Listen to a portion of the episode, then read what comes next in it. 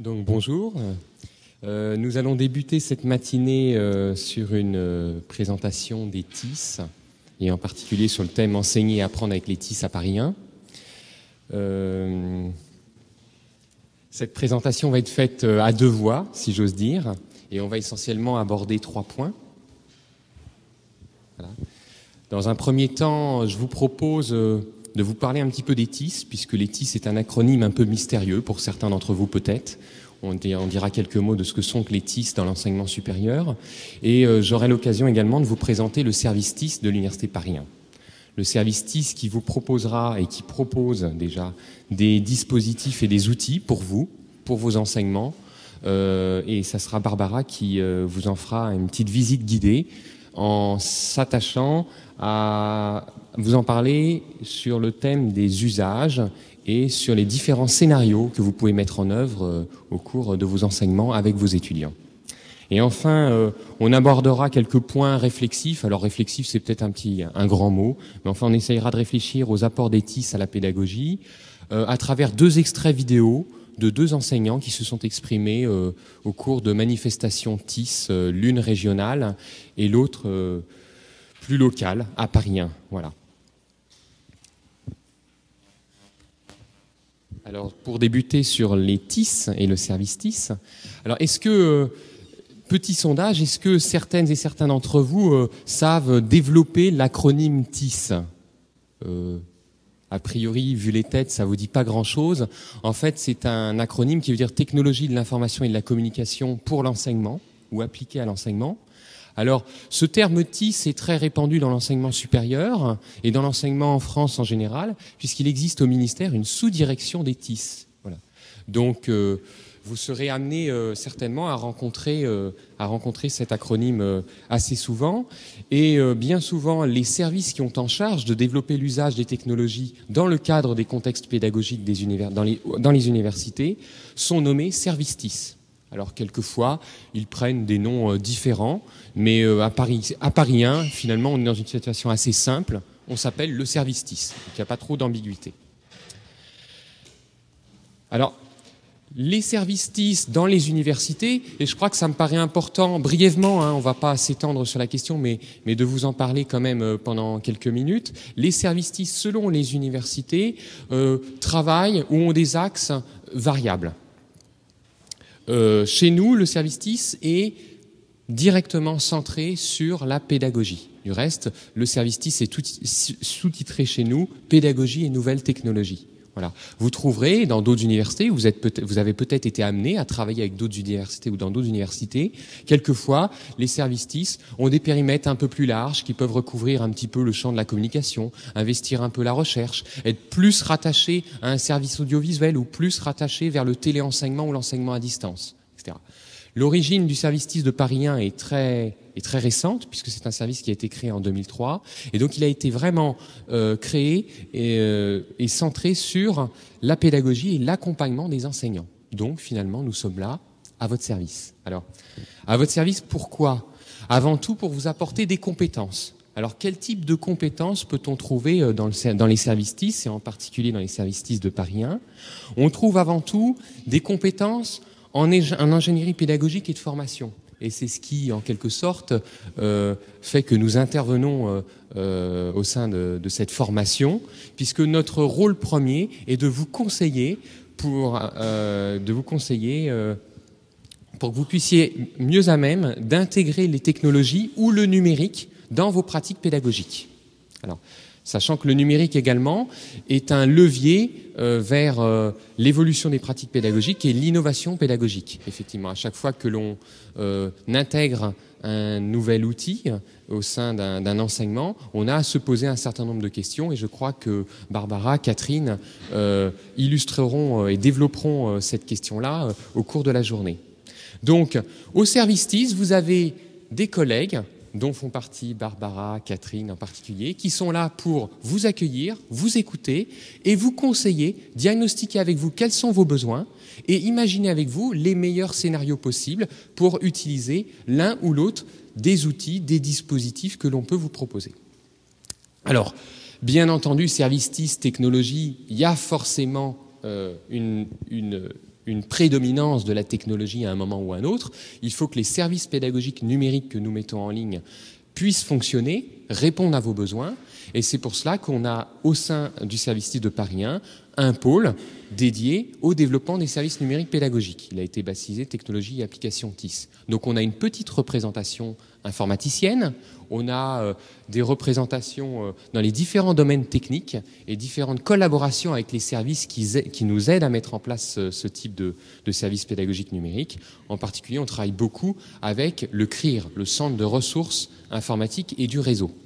Vous connaissez peut-être le CRIR puisque c'est lui qui délivre les adresses mail, c'est lui qui, avec qui vous êtes en interface pour régler vos questions de mots de passe, etc.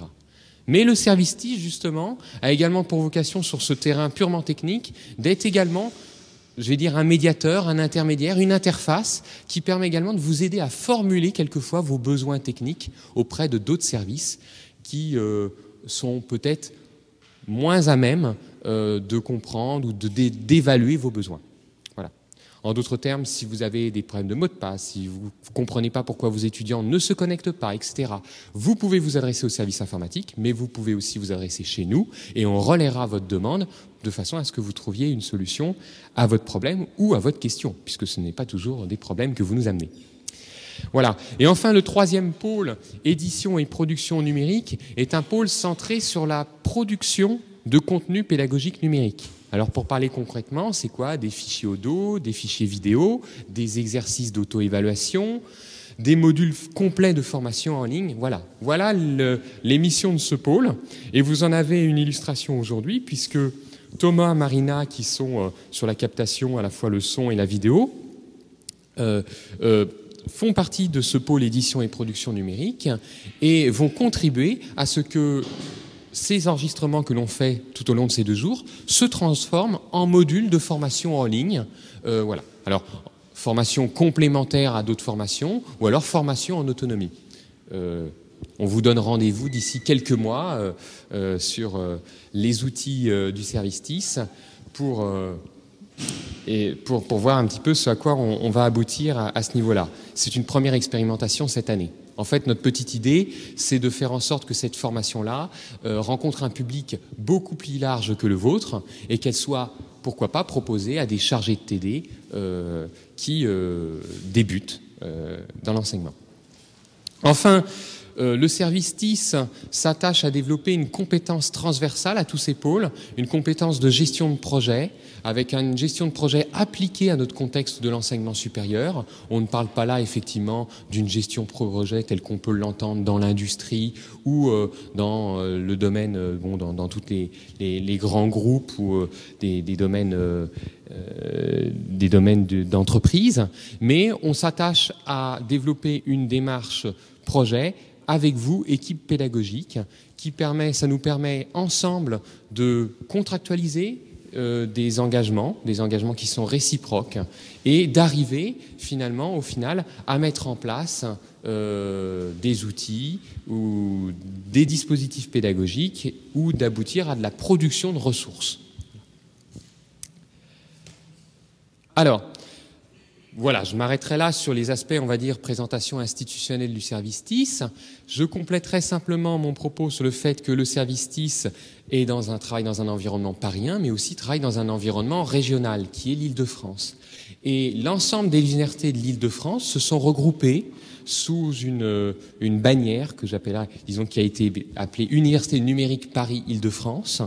Et ce regroupement d'universités, en fait, est, euh, est, issu d'une démarche nationale. Toutes les universités en région se sont regroupées de la même façon pour développer et mutualiser leurs infrastructures et leurs services. Alors, à quoi sert l'Université numérique Paris-Île-de-France? Eh bien, en premier lieu, euh, concrètement, elle a permis de mettre en place la carte d'étudiants numérique unique. Tous les étudiants de Paris ont une carte avec une puce. Vous en avez certainement une, peut-être. Eh bien, cette carte-là est une carte commune. Elle a été développée dans le cadre d'un projet commun des universités faisant partie de l'Université numérique Paris-Île-de-France. Vous avez peut-être été destinataire également d'un guide papier qui est illustré sur cette, euh, cette copie d'écran que je vous ai donnée, qui s'appelle le guide des usages du numérique ce guide-là, s'il ne vous a pas été distribué, on va essayer de vous en donner un avant la fin de la journée. Je ne sais pas comment, mais on va essayer de voir où sont les stocks ici et on, va vous en remettre un. Euh, ce guide-là est un guide de 32 pages, je crois, qui euh, euh, vous délivre un certain nombre d'informations générales, mais aussi très utiles, puisque vous avez la procédure pour activer votre compte de messagerie électronique, vous avez la procédure pour vous connecter sur les différents services numériques que vous propose l'université. Donc c'est vraiment la base. Et ce guide-là a pu voir le jour dans toutes les universités d'Île-de-France, quasiment, grâce à cette mutualisation régionale. Donc, on travaille dans un cadre régional et vous pouvez être amené également, si vous venez nous voir et si vous développez des projets avec nous, à travailler dans un cadre beaucoup plus large que Paris. Alors, il existe également d'autres cadres nationaux également. Et tous ces dispositifs nationaux sont décrits sur un site qui fait référence dans le domaine des SIS, c'est le site EducNet. Donc voilà, dès que vous entendez parler de technologies, de nouvelles technologies pour l'éducation, que ce soit l'enseignement primaire, secondaire ou supérieur, il y a un site de référence qui est le site EducNet. Et il y a un autre site de référence pour vous également à connaître, c'est le site Université numérique en région, qui vous présente les universités numériques thématiques. Donc les universités numériques thématiques, ce sont des regroupements d'universités sur une logique disciplinaire et qui ont pour mission de développer des ressources pédagogiques. Et beaucoup de ces ressources pédagogiques-là sont également en accès ouvert, en accès libre, ce qui vous permet, vous, lorsque vous préparez vos enseignements et lorsque vous enseignez, de pouvoir vous appuyer sur ces ressources pour pouvoir euh, développer vos cours. Euh, Catherine, Barbara vous en parleront et illustreront le propos. Voilà. Donc, pour résumer, puisque j'ai peur de ne pas avoir été très clair, on a effectivement deux instances de mutualisation pédagogique principale. La première que j'ai citée, l'Université numérique Paris-Île-de-France, dont l'objectif est de développer des infrastructures et des services, et une instance de mutualisation, plusieurs instances de mutualisation euh, centrées sur une logique disciplinaire, qui sont les UNT, les universités numériques thématiques, et qui ont pour objectif de produire des ressources pédagogiques. Ressources pédagogiques mutualisées, bien entendu. Voilà. Vous pouvez peut-être être amené à contribuer à produire ce type de ressources dans le cadre d'appels à projets. Voilà. Ah, j'avais oublié. J'avais également, je voulais mentionner que pour vous également, il y a quelque chose de très utile, un outil très précieux qui est souvent méconnu, qui s'appelle Canalu et qui est la vidéothèque numérique de l'enseignement supérieur. J'ai l'habitude de qualifier ce site-là de YouTube de l'enseignement supérieur français. Vous avez sur Canalu des centaines de séquences vidéo qui peuvent être autant d'occasions pour vous euh, de, euh, d'enrichir euh, vos enseignements et, et, de les conseiller. Voilà, et vous pouvez les conseiller, bien entendu, à, à vos étudiants. Voilà. Alors, revenons sur Terre, si j'ose dire, et concrètement, développons un petit peu ce que peut vous apporter concrètement le service TIS. Alors le service je vous l'ai dit, on est à votre écoute. Euh, euh, on, vous, on, vous, dira quelles sont les modalités pour nous trouver, euh, nous contacter. on est avant là à votre écoute pour répondre à vos questions, à vos besoins, et ils sont très divers. vous pouvez avoir, je l'ai dit, des problèmes de mot de passe, souhaiter mettre vos documents de TD en ligne pour que vos étudiants puissent y accéder facilement. Vous pouvez vouloir faire des exercices d'auto-évaluation. Vous pouvez vous, vouloir vous former à un logiciel de présentation comme PowerPoint parce que euh, vous avez toujours bricolé et vous souhaitez mieux maîtriser la chose. Euh, voilà, voilà quelques illustrations que je détaillerai pas. Et toutes ces demandes-là, nous essayons d'y répondre. Mais bien entendu, comme à Paris 1, euh, on dénombre, je crois, 1600 euh, enseignants statutaires, plus de 3000 intervenants dans les formations de Paris 1, si on englobe les intervenants professionnels, euh, les enseignants extérieurs, etc. Donc c'est énorme. Et bien entendu, notre démarche d'accueil personnalisée atteint ses limites si l'on essaye de trouver 1600 solutions à 1600 questions. Donc, euh, on a mis en place et on s'efforce de mettre en place ce qu'on appelle des dispositifs, c'est-à-dire des, on des cadres de réponse par rapport à des groupes de questions. Et l'un des dispositifs, et le principal dispositif dont va vous parler Barbara en premier, c'est le dispositif qu'on a baptisé Espace pédagogique interactif. Ce dispositif a quelle vocation? Il a vocation à euh, développer l'accompagnement numérique des enseignements présentiels. Voilà. Donc autant dire, c'est au cœur finalement de votre activité.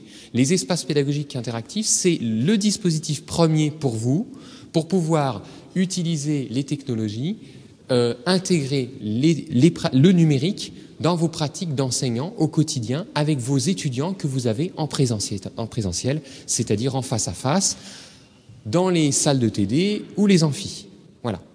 Alors, chaque dispositif a un nom, un acronyme, donc euh, je ne vais pas tous vous les développer en détail, mais ici vous avez ce qu'on appelle devant vous le serpentin, serpentin d'étis. Ça représente finalement le parcours d'une des enseignantes euh, avec qui on travaille depuis trois ans. Elle est venue comme vous, il y a 3-4 ans, nous dire, moi, voilà, euh, je souhaite que euh, tous mes documents, mes matériels pédagogiques soient accessibles en ligne pour mes groupes d'étudiants. Donc, bien entendu, on lui a proposé d'ouvrir un espace pédagogique interactif. Et puis, chemin faisant, elle s'est dit, j'aimerais bien développer un projet un petit peu plus ambitieux, j'ai un master, je voudrais que le site-là soit un, développer vraiment un site beaucoup plus conséquent, et donc la demande évoluait. On lui a donc proposé de s'inscrire dans notre dispositif de projet pédagogique numérique. C'est-à-dire qu'on lui a proposé de formaliser son projet et ensemble, on s'est mis d'accord sur des engagements réciproques. Ensuite, après avoir bâti ce projet-là, on s'est aperçu qu'elle ne pouvait plus le mener forcément seule, puisqu'effectivement, quand on est enseignant, on a quand même pas mal de choses à faire, et qu'il faudrait pouvoir avoir des aides externes. À cette occasion, on lui a proposé un dispositif d'aide que nous avons euh, baptisé Assistantis, qui permet aux enseignants de Paris 1 d'être aidés dans le cadre de projets pédagogiques numériques, d'être aidés par des étudiants de la discipline, des étudiants que l'on rémunère et que l'on encadre. Donc c'est un double encadrement, encadrement et direction pédagogique par l'enseignant et encadrement et formation, on va dire, technique par le service TIS. Ensuite, chemin faisant, cette enseignante que vous verrez, puisque je vais dévoiler son nom, elle s'appelle Anne-Françoise Garçon, et c'est l'une des enseignantes que vous verrez euh, euh, au cours d'une courte vidéo, a souhaité développer une pratique nouvelle, innovante, de podcast. Et donc, elle a basculé, si j'ose dire, dans un autre dispositif de production de ressources audio-vidéo à Paris 1, qui a été baptisé Apprentissage nomade etc., etc. Je vais m'arrêter là dans le développement du serpentin, mais tout ça pour vous dire que vous avez un besoin, vous avez une demande, les enseignants ont un besoin, une demande, on essaye de voir si ce besoin peut s'inscrire dans un cadre global et on apporte une réponse par rapport à ce cadre. Alors, bien entendu, il y a quelquefois des demandes totalement innovantes qui peuvent nous échapper et dans ce cadre-là, eh bien, ça donne naissance, pourquoi pas, à de nouveaux dispositifs. La plupart des dispositifs que je vous ai brièvement décrits, finalement, euh, sont, ont été conçus à l'issue de demandes innovantes ou de pratiques euh, euh, jamais rencontrées encore, tout au moins au service TIS. Donc je fais appel à votre imagination au cas où. Voilà, alors en quelques mots, pour que vous soyez un petit peu, vous vous rendiez compte de ce que peut être un volume d'activité d'un service dans les universités. Alors nous, euh, euh, les espaces pédagogiques aujourd'hui, c'est un dispositif phare qui embarque plus de 550 enseignants. Donc si vous venez nous voir pour ouvrir un espace pédagogique interactif, vous serez peut-être le 551e ou le 552e. Mais bon, comme en ce moment on assiste à une démarche d'anticipation par rapport à une possible euh, crise liée à une éventuelle euh, pandémie, beaucoup de vos collègues enseignants ont déjà demandé des espaces pédagogiques et donc je crois qu'aujourd'hui on peut annoncer que plus de 600 enseignants ont déjà un espace pédagogique interactif aujourd'hui. Donc si vous venez, vous serez peut-être le, ou la 601e euh, enseignant ou enseignante à avoir un espace, ce qui est finalement un peu banal, mais euh, après tout, les banalités ont du bon. Barbara vous, vous en fera la démonstration. Voilà. Alors, euh, euh, voilà pour quelques, chiffres sur les espaces pédagogiques. On a un autre dispositif phare au sein de l'université qui est le C2I, le certificat informatique et Internet, qui rejoint l'un de nos objectifs premiers, qui est de former les acteurs de l'université à une meilleure pratique des TIC. Alors, le C2I niveau 1 euh, est proposé en premier lieu aux étudiants de première année je vais essayer de ne pas faire d'impair puisque c'est Catherine Noir que vous connaissez qui a la responsabilité de ce dispositif. Euh, l'année dernière, le C2I, certificat informatique Internet niveau 1, a été proposé à plus de 5000 étudiants. 7 UFR étaient dans le dispositif. Je crois que cette année, on en a vu une huitième, voire peut-être même neuf. Neuf, voilà. Et donc, ça représente un, important dispositif qui, euh, est l'une de, notre, l'une de nos deux priorités euh, actuellement. Enfin, bien entendu, comme je vous le disais, euh, on produit des ressources. Voilà. Donc, en termes concrets, l'année dernière, on a réussi à produire 500 heures de podcast. Disons l'année dernière et les années passées, c'est du cumulé. 14 modules de formation. Et enfin, le certificat informatique et Internet qui est proposé aux étudiants de licence première année est également proposé en niveau 2 sur des spécialités professionnelles. Et donc aujourd'hui, on a deux C2I niveau 2 au sein de l'université, un concernant les métiers du droit et l'autre concernant les métiers de l'aménagement et de, du développement durable. J'ai peut-être un peu écorché l'intitulé Métier de l'environnement et de l'aménagement durable. Voilà. Voilà ces quelques mots, le service TIS en chiffres.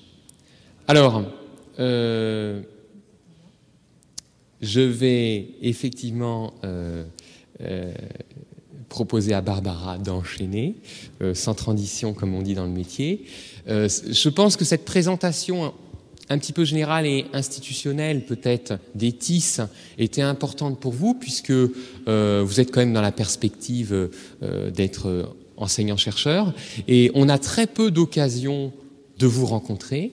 Et il est clair que c'est, on, est, on, fait, on, on se trouve souvent face à de jeunes maîtres de conférences qui ont très peu de connaissances sur ce sujet. Et c'est vraiment important que euh, dans votre cheminement euh, euh vers, ce métier d'enseignement-chercheur, vous puissiez être sensibilisé au plus tôt et vous connaissiez également les mécanismes et les fonctionnements des TIS puisque c'est vrai que pour les personnes qui ne sont pas du tout du domaine, ça reste encore assez obscur. Alors, j'espère ne pas avoir été trop long et trop embêtant. Barbara, maintenant, va illustrer l'ETIS à travers les différents scénarios pédagogiques que vous pouvez mettre en œuvre en utilisant les dispositifs que l'on vous propose. voilà. Donc, pour plus de commodité, je vais te céder ma place peut-être?